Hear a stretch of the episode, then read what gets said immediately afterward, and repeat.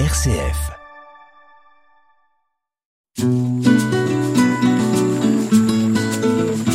Laudato Si, déjà demain, sur une RCF Belgique.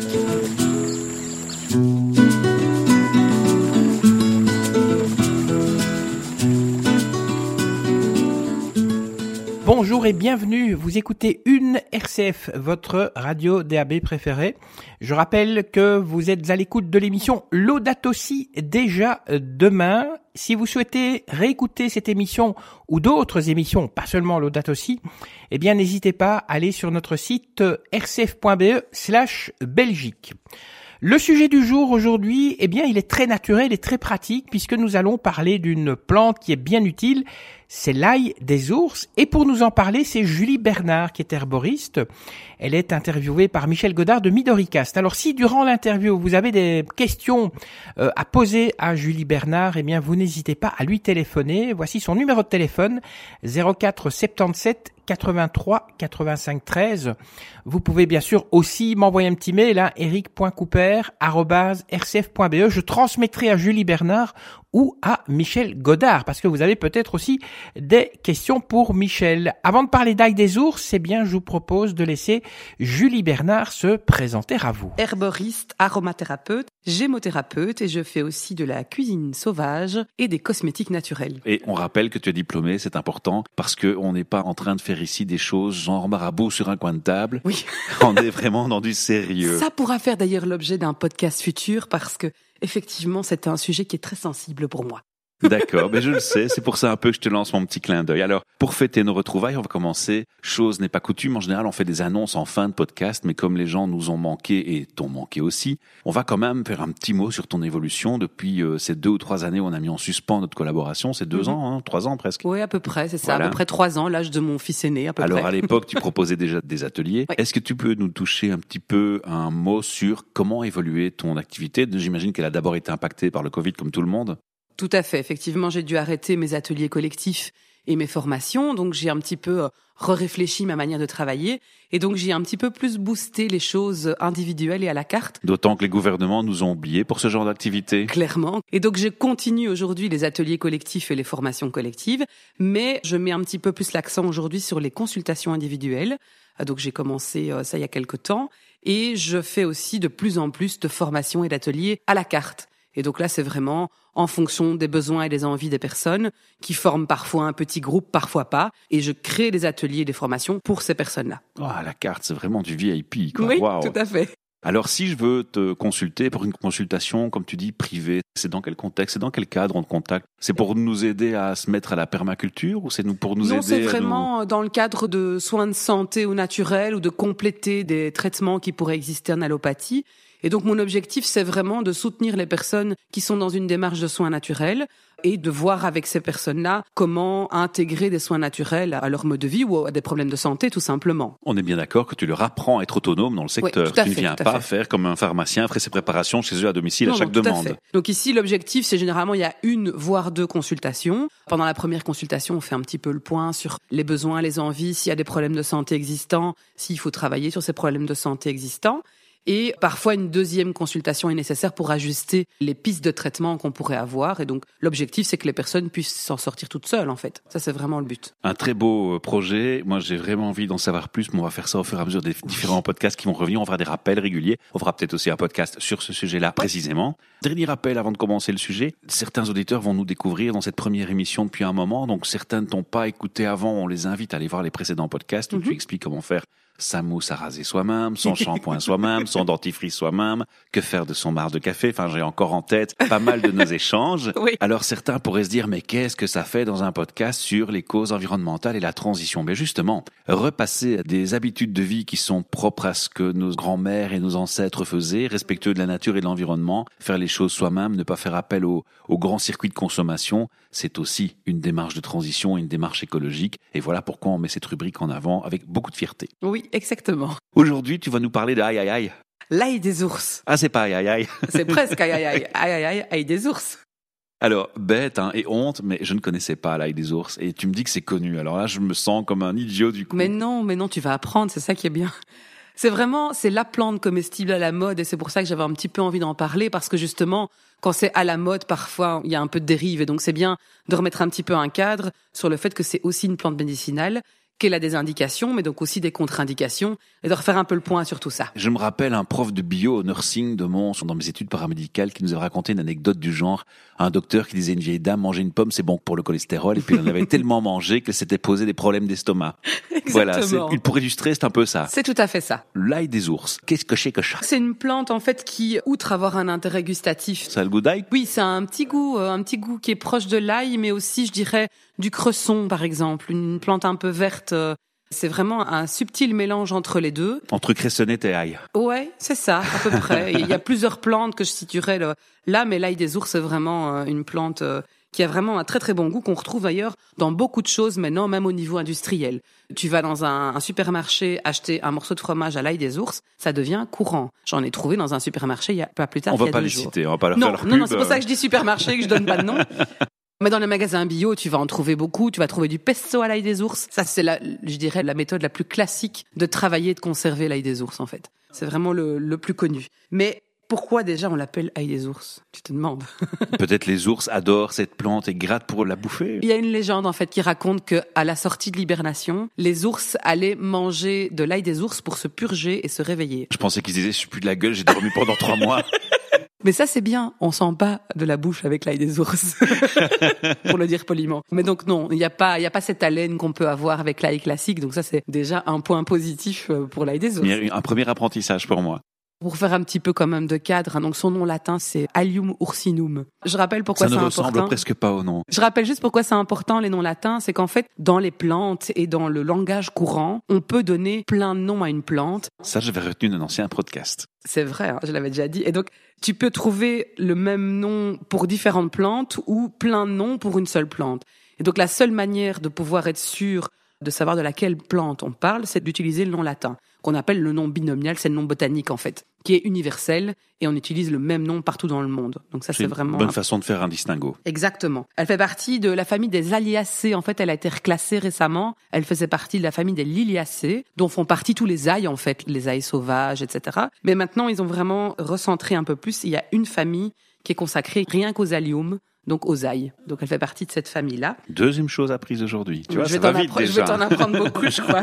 Et c'est une plante en fait qu'on va commencer à récolter maintenant. Donc c'est une plante. On est de saison. Alors maintenant, tu sais, il y a deux trois semaines avant la mise en ligne oui, du podcast. Oui, ça collera. C'est ça parfait. collera, parfait. C'est une plante qu'on trouve généralement de mars à mai, à ah peu oui, près. On est début mars, donc on est dans les temps. Elle commence à pointer le bout de son nez. Le mien commence à sortir ses petites feuilles dans mon jardin. Et c'est une plante en fait quand elle se plaît quelque part, elle pousse, ben, elle y va quoi. C'est en colonie. Oui, mais quoi, on est envahi ou? C'est presque ça. Oui. C'est presque envahissant. si elle se plaît à un endroit, elle va envahir l'endroit. Et d'ailleurs, c'est comme ça qu'on la retrouve. C'est par colonie vraiment parfois sur des hectares complets, mais il faut chercher l'endroit effectivement où elle va se trouver.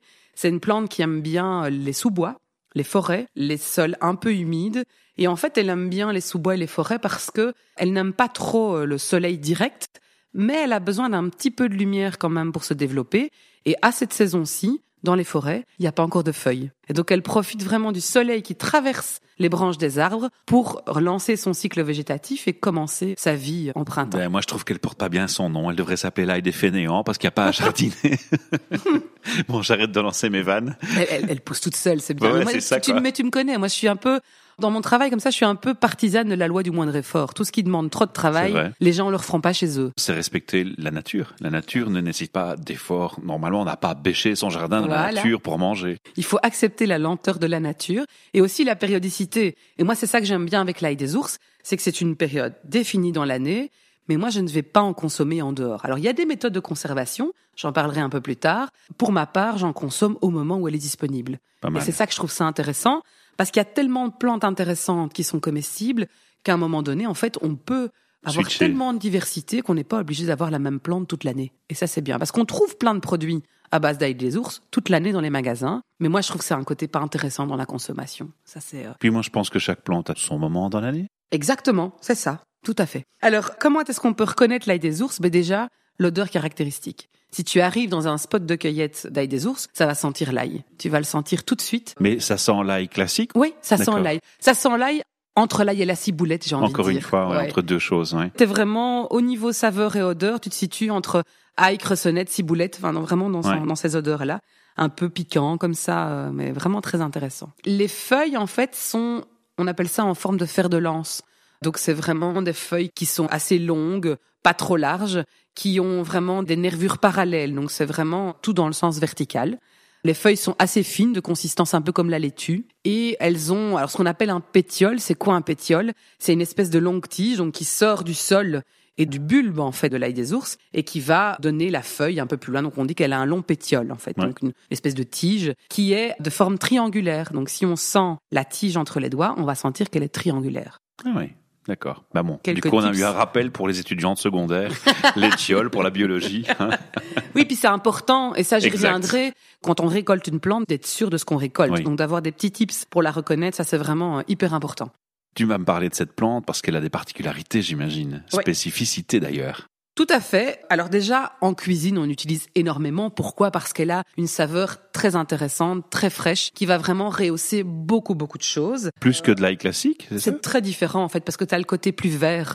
Là, il y a vraiment ce côté caractéristique de l'ail, ce goût inimitable quelque part. Il n'y a pas autre chose qui goûte l'ail. L'ail des ours a ce petit côté aillé, mais ce côté ciboulette, cressonnette qui apporte de la fraîcheur. Ça rapporte de la fraîcheur que tu n'as pas avec l'ail classique, en fait. Un- Donc les grands chefs de cuisine apprécient cette ail en particulier. Il est énormément utilisé en cuisine. Je te dis, c'est vraiment la plante comestible à la mode. On la voit partout. Tu la verras dans plein de restaurants. Et qu'est-ce qui Tu- fait qu'elle est à la mode maintenant? Parce que c'est une des plantes comestibles la plus facilement reconnaissable aussi. Par son odeur, par sa forme, par vraiment ce qu'elle est en fait. Elle est vraiment très facilement reconnaissable. Et donc, c'est souvent une des premières par lesquelles on commence la cuisine sauvage.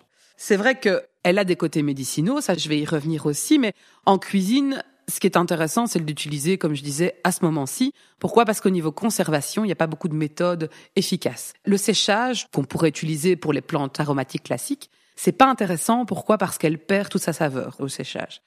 Et en plus, elle va perdre une partie des propriétés médicinales. Donc là, c'est pas une bonne chose. La congélation classique non plus. Elle perd toute sa saveur, elle a plus aucun intérêt une fois qu'elle est congelée. Donc c'est pas une bonne solution. La méthode la plus classique, c'est d'en faire un pesto. Alors là, il y a plein de recettes différentes. Mmh, J'aime bien moi le pesto. C'est délicieux. Moi, je, Je vais t'inviter avec. pour euh, en faire un atelier pesto ici, hein, je te dis déjà. Mais je fais ça. Ouais, je Je fais des ateliers de cuisine, ça, euh, j'adore. On cuisine, on va cueillir, on mange. Hum. Ah. Dès qu'on parle de manger, moi, c'est fou. Bon, ça y est, t'as mis l'appétit à la bouche à tout le monde. Quand on nous écoute maintenant, ils vont tous se ruer dans le frigo. Où est-ce qu'il est mon ail d'ours Exactement. Donc le pesto, c'est vraiment le truc le plus classique. Alors souvent, on voit des recettes à base de pignons de pain ou de graines de tournesol. Moi, j'aime bien travailler la graine de tournesol d'abord parce qu'elle est plus économique que le pignon de pain. Et puis, c'est un truc qui vient de chez nous. Donc, euh, c'est facile à, à trouver. Je mélange des feuilles d'ail des ours avec des graines de tournesol, avec de l'huile d'olive et du parmesan. Et là, j'en fais un pesto. Alors, il existe plein de concentrations différentes disponibles. Je pourrais vous mettre la recette euh, sur mon site ou même la mettre en lien En avec le du podcast. podcast, on mettrait une recette pesto. Voilà. Bonne idée. C'est une recette classique. euh, Je crois que je l'ai déjà partagée maintes et maintes fois sur ma page Facebook. C'est vraiment euh, le truc euh, le plus évident. C'est principalement les feuilles qu'on consomme, mais on peut consommer les fleurs aussi. Un autre truc que j'aime bien faire, c'est ciseler l'ail des ours, le mettre dans des bacs à glaçons et mettre de l'huile dessus, de l'huile d'olive. Et tu congèles l'huile d'olive. Et ça te fait des glaçons d'huile d'olive à l'ail des ours. Et donc quand tu cuisines, tu utilises ça dans ta préparation et ça rajoute ce goût d'ail des ours. Trop fort. Et là, ça conserve du coup. Et là, ça conserve bien. Mais parce qu'elle est enfermée dans, du gras. Ouais, dans le gras. C'est le gras qui va réussir à garder Les arômes. les saveurs et les arômes. Exactement. Que une congélation classique va détruire ça. C'est beaucoup trop agressif pour la feuille, qui est trop fragile. Donc elle perd tout ça. J'imagine que ce procédé il fonctionne pour plein de plantes. Pour toutes les plantes aromatiques. Ça, c'est un bon truc. Si vous, vous faites pousser vos plantes aromatiques chez vous pour les conserver, c'est un super bon truc. Et moi, ce que je fais, c'est que je les, donc, je les mets dans le bac à glaçons. Une fois que les glaçons sont faits, je mets dans des boîtes. Et donc, j'ai des boîtes de glaçons dans mon congélateur. Par. Avec toutes les plantes aromatiques, ouais. Le thym, le romarin. Alors celui qui me dit qu'il a pas appris un truc en écoutant ce podcast, c'est qu'il a rien écouté. Oui, J'adore ça, donner des petits trucs, ça c'est, tu sais bien, j'aime bien ça. Et tu sais que, petite parenthèse, on, on sort du sujet une minute pour une parenthèse. Il y a une nouveauté dans nos projets, c'est qu'on vient de se mettre à faire des transcripts des podcasts. C'est-à-dire que les personnes avec des problèmes de surdité ou malentendants pourront avoir le contenu du podcast en Mais lecture. ça c'est génial. Et on pourra choisir des passages du podcast avec une ligne de temps. Tu sais ce qui serait sympa aussi? Mais là, je sors honnêtement du cadre. Mais c'est de le faire en langue des signes à un moment donné. Oui, avec la vidéo. On va y penser. C'est une très bonne suivi remarque. des cours de langue des Bon, signes. je trouve revois ça, tes euh, bases. Revois oui, tes bases. Tu m'as challengé, euh, je vais Mais je relever connais le challenge. interprète. Super sympa. Ok, Donc, on va fixer ça. Allez, on revient, on revient à d'autres sujets. Donc au niveau médicinal, donc elle a aussi un intérêt. Elle a beaucoup de propriétés en fait. Je vous les donne un peu en package comme ça, mais c'est une plante qui est antiseptique au niveau intestinal et pulmonaire. C'est une plante qui euh, a un côté préventif des infections. En usage externe. Même le fait de la consommer en alimentaire va être préventif des infections. Donc c'est ça qui est intéressant. C'est un hypotenseur. Donc là, ça donne une indication aussi Ça descend à la tension artérielle. Voilà. Ça donne une indication sur ses contre-indications aussi. Donc il faut pas donner ça à quelqu'un Qui qui, fait de l'hypotension qui fait des soucis de tension artérielle. Exactement. On est bien d'accord. C'est un fluidifiant sanguin, donc attention aussi, toutes les personnes qui prennent des fluidifiants sanguins ou toutes les personnes qui ont déjà un sang trop liquide ne peuvent pas trop consommer ce genre de Et on de va le déconseiller aux hémophiles. Donc, Exactement, tout à fait. les hémophiles sont ceux qui ont un problème de sang qui ne se coagule pas en cas de blessure, qui continuent de saigner. On va Exactement. vulgariser un petit peu le Oui. terme. Alors c'est aussi un bon dissolvant de l'acide urique. Alors l'acide urique c'est quoi? C'est quelque chose qui peut apparaître au niveau du corps quand on a un problème d'équilibre euh, de l'acidité et qui va former des petits cristaux principalement au niveau des articulations et qui va gripper les articulations. Et ça peut avoir plein d'autres conséquences négatives au niveau des reins aussi. Mais donc c'est intéressant parce que ça va dissoudre un petit peu ces cristaux d'acide urique. Donc ça c'est chouette aussi euh, au niveau de ses propriétés. C'est un tonique et un stimulant général et même sexuel. Ah ah Ça, c'est petit clin d'œil au podcast sur les aphrodisiaques naturels. Mais j'ai pensé à toi parce que récemment, j'ai un partenaire de la SBL qui s'appelle Love Health Center à Bruxelles. Mhm. Et ils font des podcasts sur la sexualité. Ils ont fait récemment un podcast avec Claudia Kaiser qui conseille sur l'alimentation et qui fait le lien entre l'alimentation et la sexualité. Mmh. Et c'est aussi un petit clin d'œil qu'on a fait. Il y a certains aliments qui ont un effet non seulement aphrodisiaque, mais surtout sur les hormones. Tout à Parce fait. qu'en fait, l'aphrodisiaque, c'est un effet, mais ce qui est derrière, en fait, l'alimentation, c'est que dans tout ce qu'on mange, dans tout ce qu'on boit, dans tout ce qu'on consomme, il y a un moment ou l'autre un effet dans le tube digestif, dans le système digestif, qui aura un impact au niveau de la sécrétion des hormones. Oui. Et tout ça est lié. Donc, un petit rappel utile. Oui, tout à fait. Alors, qu'est-ce qu'il y a encore comme mot de propriété? Donc, c'est un bon vermifuge et euh, contre les parasites intestinaux. Donc, on va pouvoir aussi le consommer pour un, un bon équilibre à ce niveau-là. Par exemple, on a mangé une viande un peu mal cuite, une viande de porc mal cuite, ça peut aider? Ça peut aider euh, si jamais il y a euh, allez, un, un prémisse de parasites qui pourrait s'y trouver. Ça pourrait aider en tout cas à ce que ça se développe pas. Ça, c'est certain. D'accord. Et alors, euh, bah, une chose intéressante aussi, c'est un anti-vieillissement parce qu'il contient en fait des antioxydants. Très sympa. Donc, en fait, il y a plein de trucs intéressants sur Je la ours. beau gosse. Il y a plein de trucs intéressants qu'on ne soupçonne pas et on le consomme parce que c'est la plante à la mode, mais en fait, on sait même pas ce qu'elle fait au niveau médicinal. Et donc, je trouve une fois, la intéressant. mode a du bon. Oui, ah oui. Franchement, c'est une plante extraordinaire. Par contre, elle est un peu victime de son succès. Et c'est là aussi où je pense que c'est important de remettre un peu un cadre quand on travaille avec euh, les plantes sauvages en cuisine. Il faut pas faire ça n'importe comment. Il y a plusieurs règles euh, à respecter quand on est un bon cueilleur. C'est d'abord de respecter le spot de cueillette, comme on dit. Donc l'endroit où on va prélever la plante, de déjà euh, s'imaginer qu'il faut on peut en consommer, mais dans le respect de l'endroit où on cueille aussi. Il faut assurer la pérennité de la plante. Mais il ne s'agit pas de saccager les lieux pour Voilà. que finalement elle ne puisse plus pousser. Exactement. Donc on va pas C'est un peu comme une pêche euh, excessive. euh, oui, tout à fait. On va pas commencer à arracher les plants. Déjà, on va couper la tige ou la pincer entre les doigts pour pouvoir couper la feuille, mais on va certainement pas commencer à arracher les feuilles et retirer du coup tous les bulbes qui garantissent euh, la, la reproduction de la pérennité, la plante. pérennité de Voilà. la plante. Oui, tout à fait. Il Bonne y a remarque. ce côté-là. Il y a aussi le côté, ben, on va pas non plus cueillir à outrance et ne pas consommer tout ce qu'on cueille. Donc, pour il jeter faut- finalement. Voilà. La, Il la culture du gaspillage Tout qui à a fait. trop duré chez nous. il faut cueillir de manière raisonnée et ne cueillir que ce dont on a besoin. D'où l'intérêt de trouver un spot de cueillette euh, où on peut retourner quand on en a besoin, en fait. Parfait, ça. Ça, c'est vraiment intéressant. Ce qui est important, c'est d'être sûr de soi. Parce que, en matière de cuisine avec les plantes sauvages, il y a toujours le danger de se tromper. Et quand on se trompe, ça peut être très grave. Les confusions possibles avec l'ail des ours, ce sont des plantes qui sont toxiques, voire mortelles. Et donc, il faut faire super attention. Ça, c'est dans tous les cas où on travaille avec des plantes sauvages, que ce soit pour la cuisine ou pour le médicinal. Il faut faire super attention et on ne cueille pas si on n'est pas totalement sûr de soi à 100%. Et tant qu'on est au conseil de sécurité, on va rappeler que sur le site, tu as rédigé un texte qui met en garde en disant voilà, je donne des conseils, je suis pas médecin. En cas de problème de santé, toujours Tout consulter son médecin, faire appel à la médecine traditionnelle d'abord. Et puis le reste, c'est de la curiosité, du plus du fun. Du plaisir Exactement. et une transition euh, intellectuelle et, et pratico-pratique. Tout à fait. Donc c'est hyper important d'avoir conscience de ça. Alors au niveau des, des confusions possibles, on pourrait la confondre avec le muguet, mais je pense que dans nos régions, on connaît quand même bien le muguet. La grande différence, c'est que le muguet n'apparaît pas exactement au même moment. Il est plus tard, il est plus vers le mois de mai. Donc là, on est un petit peu décalé par rapport au moment de la sortie de la plante et de la floraison. La nature a bien fait ça. Oui, c'est ça. Et souvent, quand le muguet sort, l'ail des ours est en fleur. Et on peut pas confondre la fleur des deux. La fleur de l'ail des ours, c'est une espèce de boule d'étoile, comme ça. C'est très joli d'ailleurs, c'est une magnifique fleur. Et qui est comestible et donc très intéressante pour décorer les plats. Si on a envie de faire une jolie assiette, on peut utiliser la feuille. Bon, ceci dit, je pense fleur. pas qu'on risque d'être très malade en mangeant des fleurs de muguet. Eh ben si, Si, figure-toi. c'est vrai? C'est Ah, très très très toxique, voire mortel. Donc c'est très dangereux de consommer du muguet.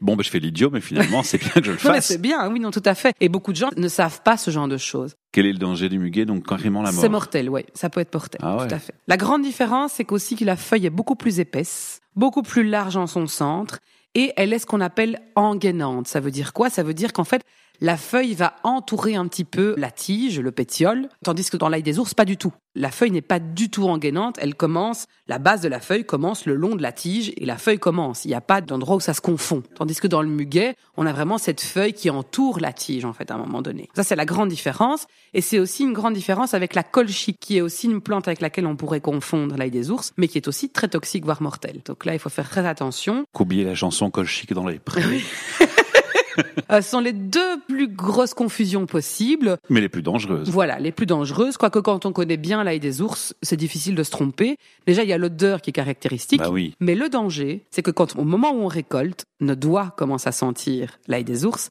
et donc on ne sent plus la différence. Donc c'est vraiment important d'observer chaque feuille qu'on cueille et de pas se tromper à ce moment-là. La dernière confusion possible, c'est avec les aroums. C'est une famille de plantes euh, qui pourrait ressembler vaguement, mais c'est très vague. Donc je pense que si on se trompe, c'est qu'on est vraiment une quiche. pour le dire gentiment, c'est pour rire que je dis ça, mais voilà, quand on s'est un petit peu intéressé à l'ail des ours, je pense qu'on peut pas se tromper. Donc si on a vu une photo d'ail des ours, si on a déjà vu la feuille à quoi elle ressemble, on peut pas se tromper. On mettra des photos de toute façon avec Oui. l'article, ça aidera les fait. auditeurs à reconnaître l'ail des ours. Exactement. Qu'est-ce que je pourrais vous dire d'autre Euh, Oui, peut-être simplement au niveau de ces contre-indications. Oui. Donc, je rappelle, comme elle est hypotenseur, on va faire attention si on a des problèmes au niveau de la tension. Fluidifiant sanguin, donc de nouveau aussi faire attention si on a des problèmes, soit si on est sous fluidifiant, soit si on a des problèmes de coagulation. Donc Ou ça, on- et autres. Voilà, Mhm. exactement. Et on va faire attention si on a une hypersensibilité de l'estomac. Elle peut être mauvaise si on a une hypersensibilité de l'estomac ou si on en consomme en grande quantité. Mais ça, de toute façon, on va éviter. Et on évite pour toute plante, en fait. L'excès nuit en tout, mais dans les bonnes plantes euh, comestibles et médicinales aussi, ça peut nuire d'avoir un excès là-dedans. On gardera donc la balance au centre. Ah, J'avais envie de terminer par vous donner une petite recette que j'adore. Allez, vas-y, go. C'est euh, en fait, Elle va encore te donner la bouche, on va faire du Ah oui, là, vous allez- vous Il va falloir faire un avoir faim. podcast pour perdre du poids. Vous allez avoir faim. hein. Moi, ce que j'aime bien faire, et c'est un peu plus tard, c'est juste avant la floraison de l'ail des ours, je vais récolter en fait les boutons floraux. Et je vais faire une préparation comme des capres. Donc, je vais mettre Ah en bocal ouais. avec du vinaigre, du sucre, des aromates. Je vais laisser dans le bocal pendant un bon bout de temps, et puis je vais le consommer comme des capres. Avec un américain, c'est super bon. C'est délicieux. Bon, non, avec n'importe quoi, c'est Si super j'ai bonne bon. mémoire des podcasts précédentes, encore une date où tu devais m'inviter chez toi à manger. Donc, euh, je vais remettre ça dans mon agenda. Très bon aussi, simplement dans une salade. Euh, faire une salade Bah oui, composée euh, ouais. avec même des plantes euh, sauvages Ou et des rajouter... mélanges avec des choses plus fraîches comme des pommes et des choses comme ça. Exactement. Mais ce, ce petit capre de bouton floral, c'est vraiment très bon. Et je vous mettrai aussi la recette comme ça. Ah, bon, je vais avoir du mal de rester sérieux. J'ai faim. Tu m'as donné de l'appétit. C'est pour ça que j'ai mangé avant de venir. Ah oui, d'accord, toi tu triches. Ben voilà, écoute, je crois qu'on a fait le tour du sujet. On va Oui. quand même rappeler l'adresse de ton site internet, c'est la moindre des choses. Alors, c'est l'entre-deux herbes avec un A Oui. et le chiffre de point .be. Voilà, on rappelle l'antre comme l'antre des sorcières. Et si vous ne trouvez pas, vous tapez juste Julie Bernard Herboriste sur Facebook ou sur Google et vous allez me trouver. Voilà, et sur notre site c'est pareil. Donc de toute façon, on insiste, hein, on va demander aux auditeurs qui découvrent ce premier épisode d'aller écouter les précédents parce qu'en Ouais. fait il y en a d'autres et vachement intéressants Il y en a aussi. plein. Et on ne reviendra pas sur les mêmes sujets. Donc ça c'est une certitude. Voilà. Si vous avez aimé ce podcast, eh bien, il y a une chose très simple à faire qui est un remerciement pour Julie, mais pour moi aussi, et qui ne coûte absolument rien. C'est un like, un comment et un partage de ce podcast. C'est super important. C'est vraiment un très beau cadeau que vous nous feriez. Si maintenant vous avez envie d'aller plus loin dans la générosité, sachez qu'on peut faire des dons depuis peu, depuis notre site de l'ASBL, donc de podcastfactory.org, un onglet donations. Et alors je vous invite à visiter le site de Julie et de faire aussi un petit tour sur son site sur les nombreuses activités qu'elle propose, les nombreux ateliers et les consultations individuelles. Voilà, du service VIP. On vous retrouve pour un prochain épisode. Merci. Avec plaisir. Au revoir. Au revoir. Merci à vous, Julie Bernard, de nous avoir euh, parlé de l'Ague des ours. Merci à vous, Michel Godard, de l'avoir interviewé, Julie Bernard. Si vous souhaitez avoir plus d'infos, eh bien, vous pouvez contacter Julie Bernard si vous avez besoin de recettes ou d'informations. 04 77 83 85 13. Précisez bien, bien sûr, que vous avez entendu l'interview dans cette émission L'Audate aussi déjà demain sur euh, une RCF. Vous pouvez écrire, soit à Julie, soit euh, à Michel, à Michel Godard, l'intervieweur. Vous pouvez m'envoyer un mail et je le transmettrai donc euh, eric.couper.rcf.be. Petite pause musicale, uniquement production belge, les productions musicales aujourd'hui, avec Nara Noyan et Jacques Mercier, la chanson Inventaire, Bart Herman, son nouveau single Yei Lad Menit Los, et puis le groupe Telex avec Twist à Saint-Tropez.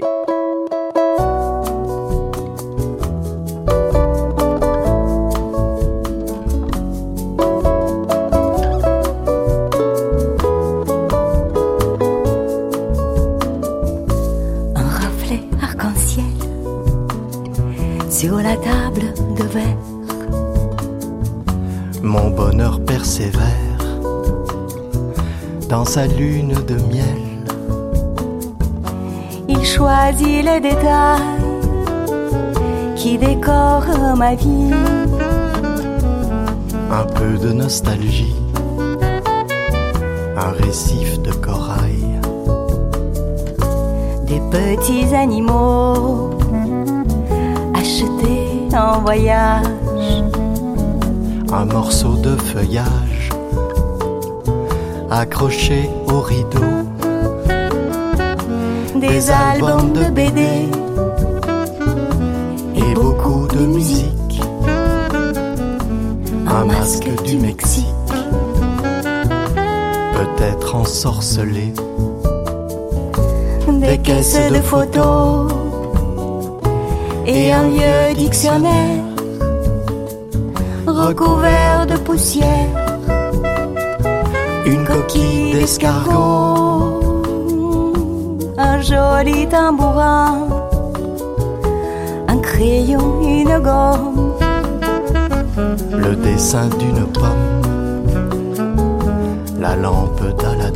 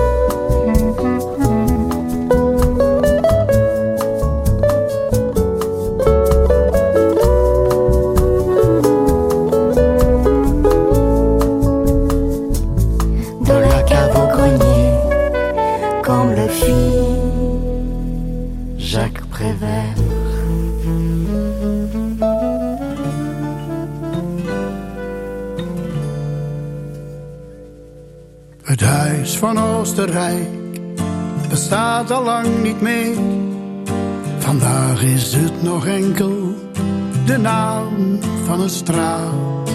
Maar ooit was het de plek waar ik je steeds kon vinden. Daar heb ik bij een glas voor het eerst met jou gepraat.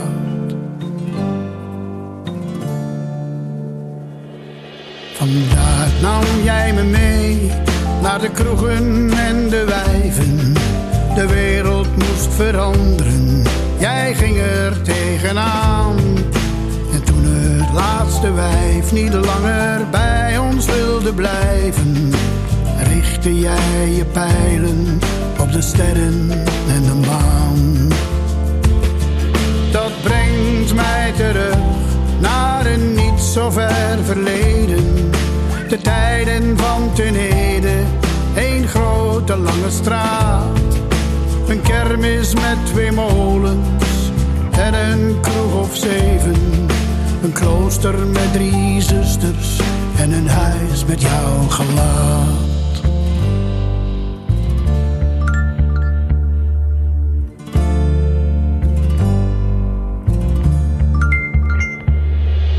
Je gaf me jouw gitaar en wees me drie akkoorden.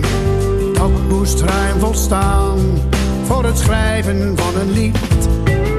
Vertel dan je verhaal, zei je, liefst met weinig woorden. Dat jij ooit dat verhaal zou zijn, wist ik nog niet. Dat brengt mij terug naar een niet zo ver verleden. De tijden van Tenede, één grote lange straat. Kermis met twee molens en een kroeg of zeven. Een klooster met drie zusters en een huis met jouw gelaat.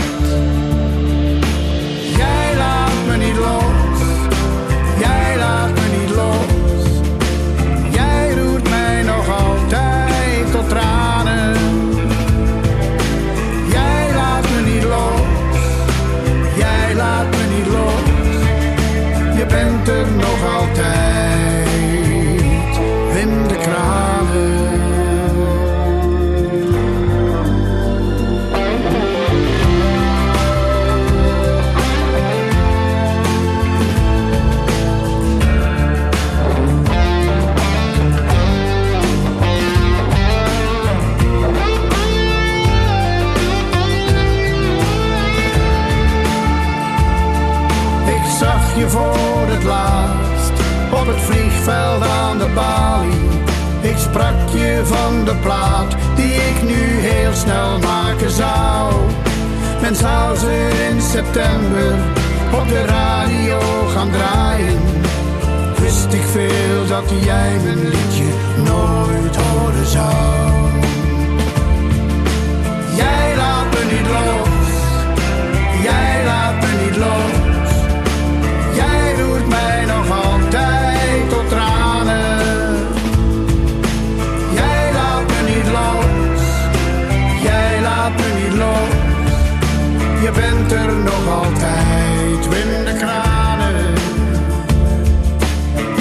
Je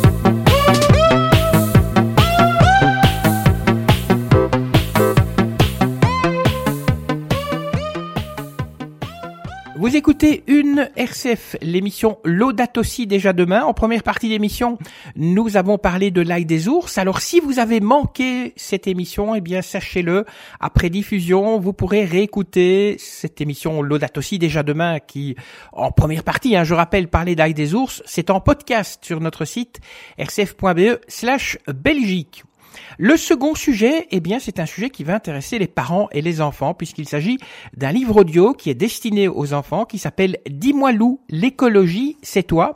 C'est un livre qui est publié, qui est disponible sur toutes les plateformes, dont Spotify, et qui est publié par la maison d'édition française Ozu. Pour vous présenter cette maison d'édition, eh bien, je vous propose d'écouter le directeur de la maison d'édition Ozu, qui s'appelle Gauthier, et qui euh, bah, nous parle un petit peu de cette maison d'édition Ozu. Je suis le fils de Philippe Ozu, euh, qui a créé euh, la société des éditions Ozu.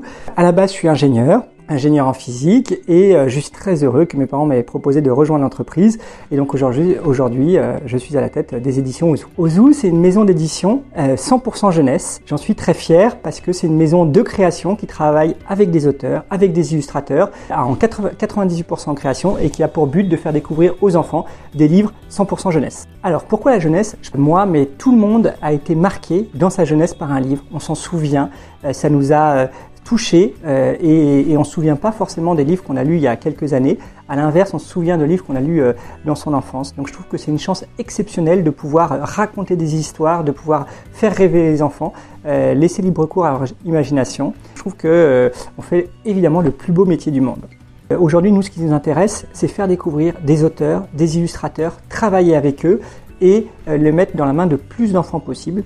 On n'est pas du tout spécialisé sur l'achat de droits, on en fait très très peu. Et ce qui nous motive, ce qui nous intéresse effectivement, c'est le, le principe de création et aussi bien sûr de le faire découvrir euh, aux lecteurs euh, français et même bien sûr étrangers et, aller répandre euh, cette bonne nouvelle ou en tout cas la culture française à l'international. Le roman ado c'est une, c'est une suite logique puisque euh, on a beaucoup de séries, plein de belles séries qui, marchent bien euh, pour les enfants de 6 à 10 ans. On pense bien sûr aux premières enquêtes, on pense bien sûr à Anatole Bristol, à l'enfant dragon avec Eric Sanvoisin. J'avais cité tout à l'heure mes premières enquêtes, c'est Emmanuel Trédez, Sophie Laroche avec Anatole Bristol.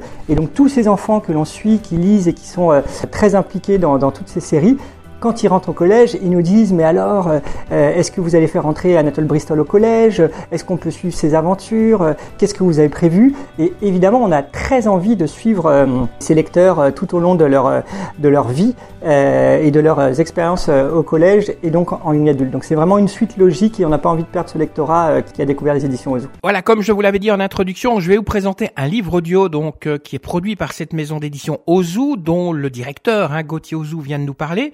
Ça s'appelle Dis-moi loup, l'écologie, c'est quoi? C'est en fait un loup, un, loup, un vrai loup, enfin un vrai loup, un loup, vous savez, comme oh, qui qui donc pose des questions sur différents sujets de l'écologie. Et dans cette euh, dans cette dans ce livre audio, eh bien, le loup reçoit des réponses à ces questions et ça permet pour les enfants de savoir euh, comment être acteur et contribuer à la bonne santé de la planète. Alors je vous propose d'écouter deux extraits de ce livre audio. Dans le premier, eh bien, on parle du plastique et dans le second, eh bien, on va parler des fruits et légumes de saison. Alors ce qui est intéressant, parce que justement dans l'extrait où on parle des fruits et légumes de saison, eh bien, on pose la question, mais c'est quoi un fruit et légumes de saison? Et c'est pour ça que certes le public principal de ce livre audio c'est les enfants mais je pense que les parents peuvent écouter aussi parce qu'il y a des explications, il y a sûrement des choses aussi qu'ils vont apprendre. Dis-moi, loup, l'écologie, c'est quoi? Il était une fois un loup qui se posait des questions sur la planète. Gros Louis, c'est l'anniversaire de demoiselle Yeti aujourd'hui. Est-ce que tu accepterais de lui préparer une tarte aux fraises pour lui faire une surprise? C'est sa tarte préférée. Et la mienne aussi, ça tombe bien. Oh oui je suis toujours partant pour faire des surprises. Et des tartes. Mais, tu sais, ce n'est pas la saison des fraises. C'est l'hiver, Lou. Ce n'est pas la saison. La saison. La saison Mais ça veut dire quoi? On ne peut pas manger ce qu'on veut quand on veut Eh non, ce n'est pas aussi simple. Tu sais, l'année est découpée en quatre saisons. Le printemps, l'été, l'automne et l'hiver. À chaque saison, tu le vois, la nature n'est pas la même. Les arbres perdent leurs feuilles en automne, se reposent en hiver, fleurissent au printemps et donnent souvent des fruits en été. La nature ne peut pas produire tous les fruits et légumes pendant toute l'année. Elle aurait beaucoup trop à faire, tu imagines? Ce qui est important, c'est qu'elle nous donne les fruits et les légumes dont nous avons besoin quand nous en avons besoin. Des vitamines en hiver par exemple, avec les oranges ou les clémentines, et des fruits avec beaucoup d'eau en été, comme le melon ou les tomates. Mais j'ai pourtant bien vu des tomates qui étaient vendues par le grand chelou cet hiver. Eh oui, ce n'est pas facile de s'y retrouver. Les tomates que tu vois en hiver sur les étalages ont sûrement été importées. Ça veut dire qu'elles viennent d'un autre pays où c'est la saison. Elles ont souvent fait un long voyage pour arriver là, en bateau ou en avion par exemple. Pas trop chouette pour la planète. Ou bien alors, elles ont été cultivées près de chez nous, mais sous serre. Et cette façon de faire pousser les fruits et légumes consomme beaucoup d'énergie. Si tu manges des fruits et légumes de saison et locaux, c'est-à-dire qu'ils ont poussé à côté de chez toi, il y a plein d'avantages. Ils auront meilleur goût, auront plus de vitamines, donc ils seront encore meilleurs pour ta santé. Et en plus, cela veut dire qu'ils ont poussé de façon plutôt naturelle, en respectant au maximum l'environnement. C'est fabuleux pour tout le monde. On va trouver une autre surprise pour Demoiselle Yeti. Que dirais-tu d'une soupe à la clémentine? C'est festif et c'est une création personnelle. Euh, j'aurais quand même bien mangé une tarte aux fraises. Bon, je n'ai qu'à attendre l'été prochain. Et toi, petit auditeur, quel est le fruit que tu préfères manger?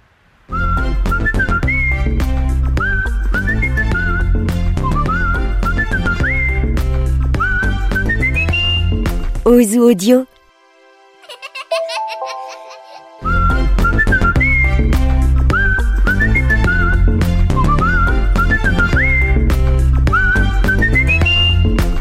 Ozu Audio présente Dis-moi, loup, l'écologie, c'est quoi?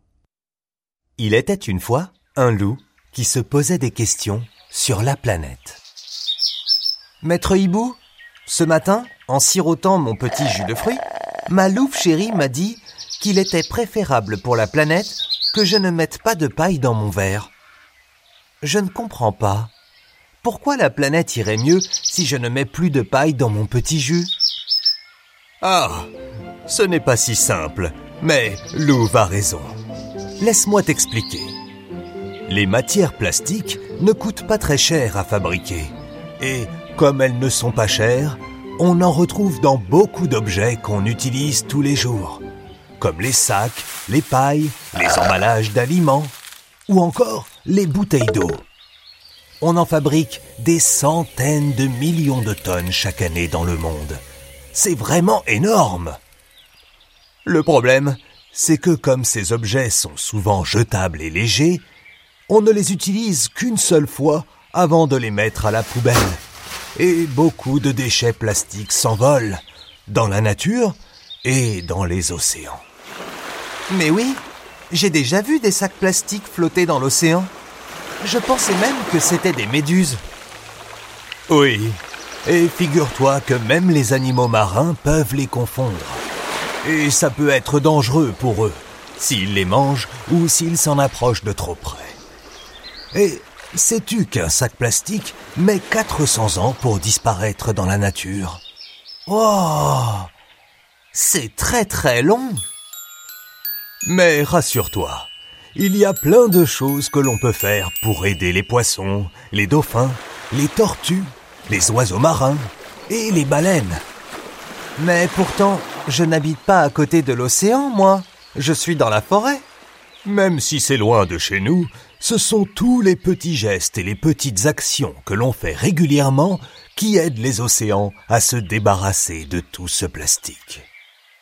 Comme par exemple, remplacer son sac plastique par un panier pour aller faire les courses. C'est plus joli et en plus, il peut servir autant de fois que tu veux. Moins on jette et mieux c'est. C'est tout simple et ça fait vraiment du bien à notre précieuse planète.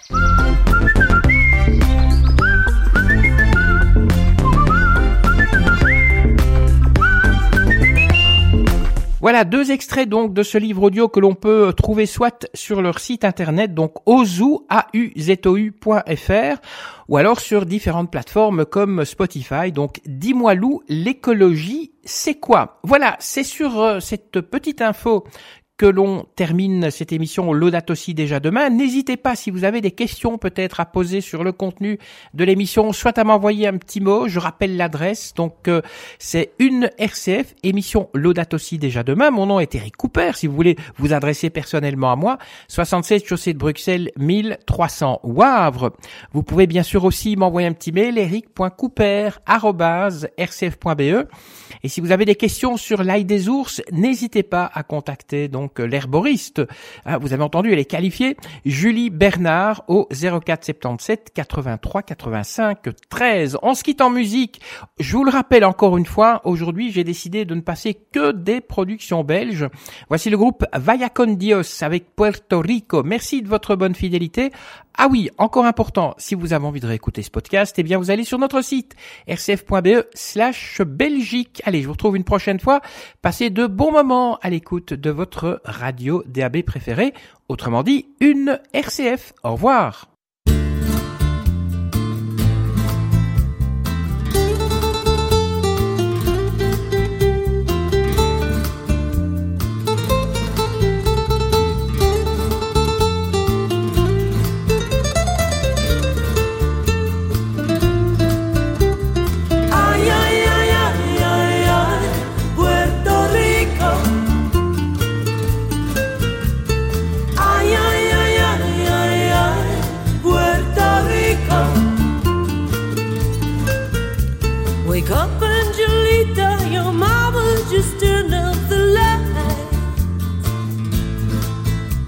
my love.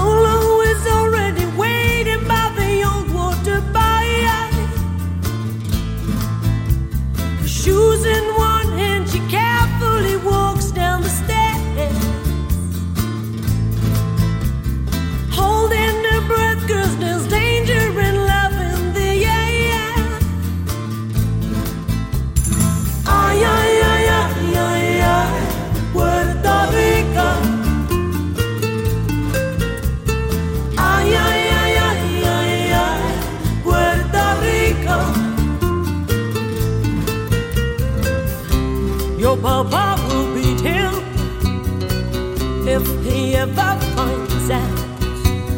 Back in the Virgin, won't help while you'll hear my Nolito shout.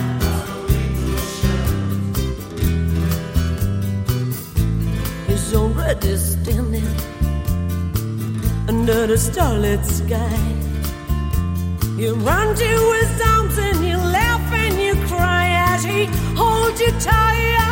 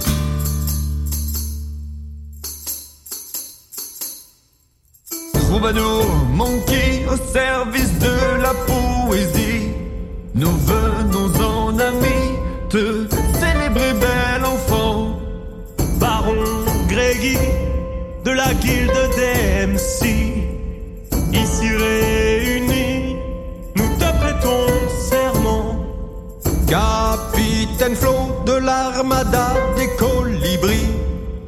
Tanière dans le vent, nous rejoignons tes rangs.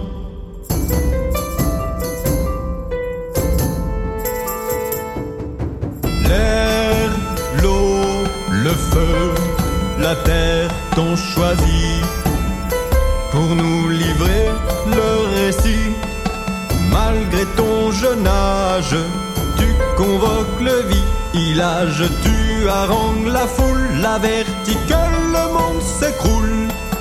Bientôt à toi les jouvenceaux se rallient, ils battent le pavé, ils chantent et ils crient.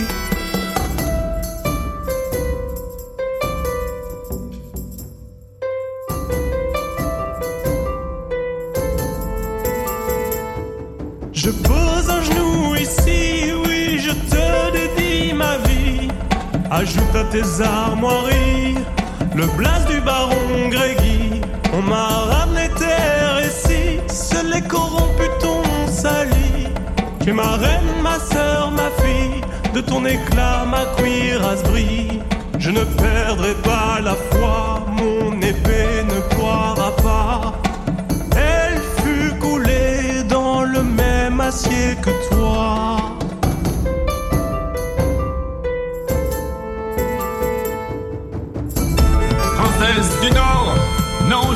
Tu n'as failli. Enfin le jour béni où l'ancien monde périt. Sous une vague de lumière, sous une vague d'harmonie. À jamais je te rends grâce, demain si ma descendance vit. C'est bien parce qu'aujourd'hui tu te lèves, tu agis. Merci Greta,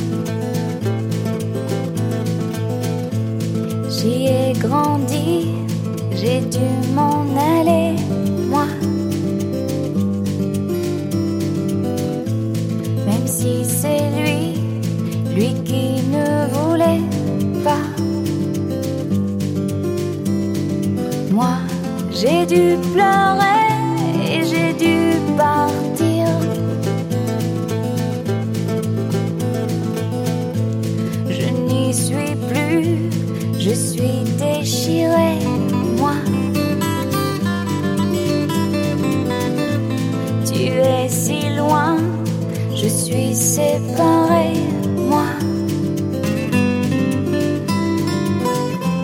J'ai dû pleurer et j'ai dû partir. Mon pays m'adorait.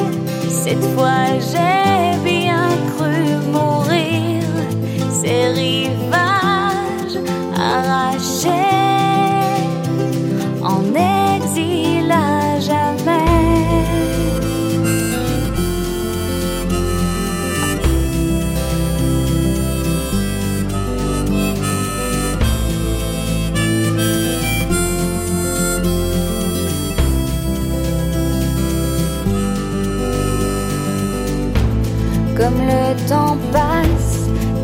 Bien changé, toi. Écoute-moi, même si tu m'en veux.